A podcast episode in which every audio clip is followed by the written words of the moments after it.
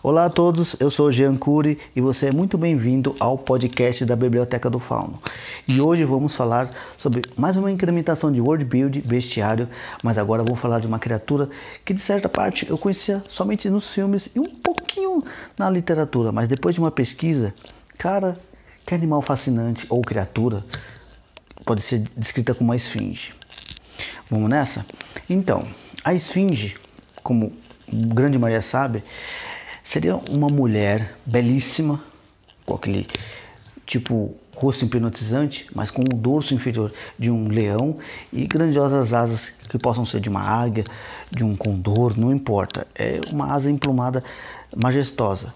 E o que é mais fascinante sobre a esfinge, que eu li e comecei a criar umas ideias se você fosse utilizá-la para sua história. Se os seus personagens estão indo numa duna, num deserto ou um lugar específico que seja esse tipo de terreno, a esfinge é o melhor tipo de guardião ou desafio para os seus personagens. Por quê? Se você coloca os seus personagens para ir até um lugar que tem uma esfinge, tem um personagem seu que é brucutu e pensa que pode ir para cima, a esfinge vai aceitar. Só que tem um porém. Igual o leão de Nemeia, que é outro mito que eu posso até utilizá-lo numa parte do bestiário, já para simplificar, por mais que seu personagem fosse um ogro e ele batesse com a espada em qualquer parte do corpo do felino, aquele ali já seria como se fosse uma armadura mágica, uma carapaça que no mesmo instante que as flechas ou a espada batesse, poderia já quebrar ou rebater. Então, já é uma coisa que remete que mesmo que a pessoa machuque, vai cicatrizar também. Vai também da sua criatividade de, de ter outros fatores mágicos, como também ela tem a indução de hipnotizar suas presas que não aceitam seus termos. Afinal, você entrou no território dela, ela é um ser mágico. Então, assim, você pode querer vencer ela na força bruta, que é quase impossível, sobre um desafio de enigmas, ou dar algo que ela quer.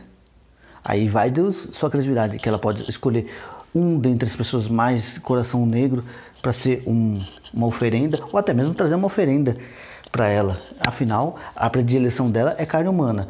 E mesmo ela sendo imortal, uma hora ela vai estar com fome, né? E sempre alguém vai aparecer lá. E é, repentinamente existem essas três formas: combate, inteligência ou sacrifício. Então vai de você saber utilizar para suas histórias. Mas o que é mais maravilhoso nessa, nessa criatura é que ela conversa. Então assim, pelo que eu entendo, essa criatura também ela tem predileção por seres inteligentes, porque querendo ou não, ela absorve o conhecimento de suas presas para ela.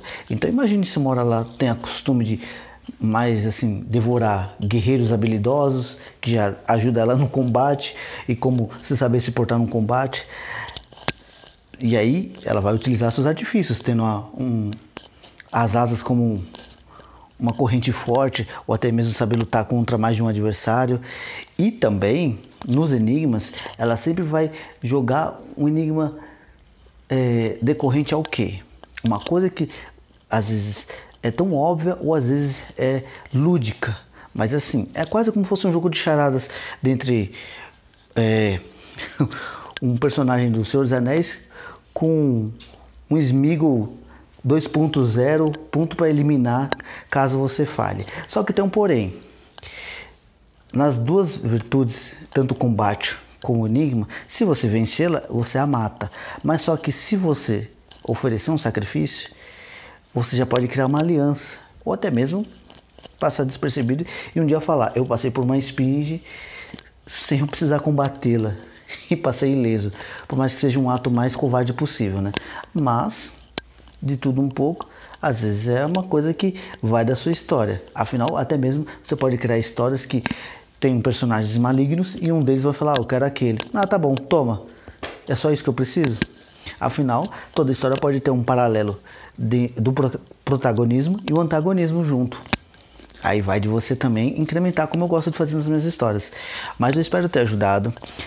Leia bastante sobre essa criatura porque você pode tomar ideias. Tem alguns filmes que eu digo que são bons e outros não, mas na leitura a esfinge é muito interessante. Tem alguns canais de YouTube que até tem uma, matérias legais, mas se eu puder ter te ajudado até agora, fico imensamente grato.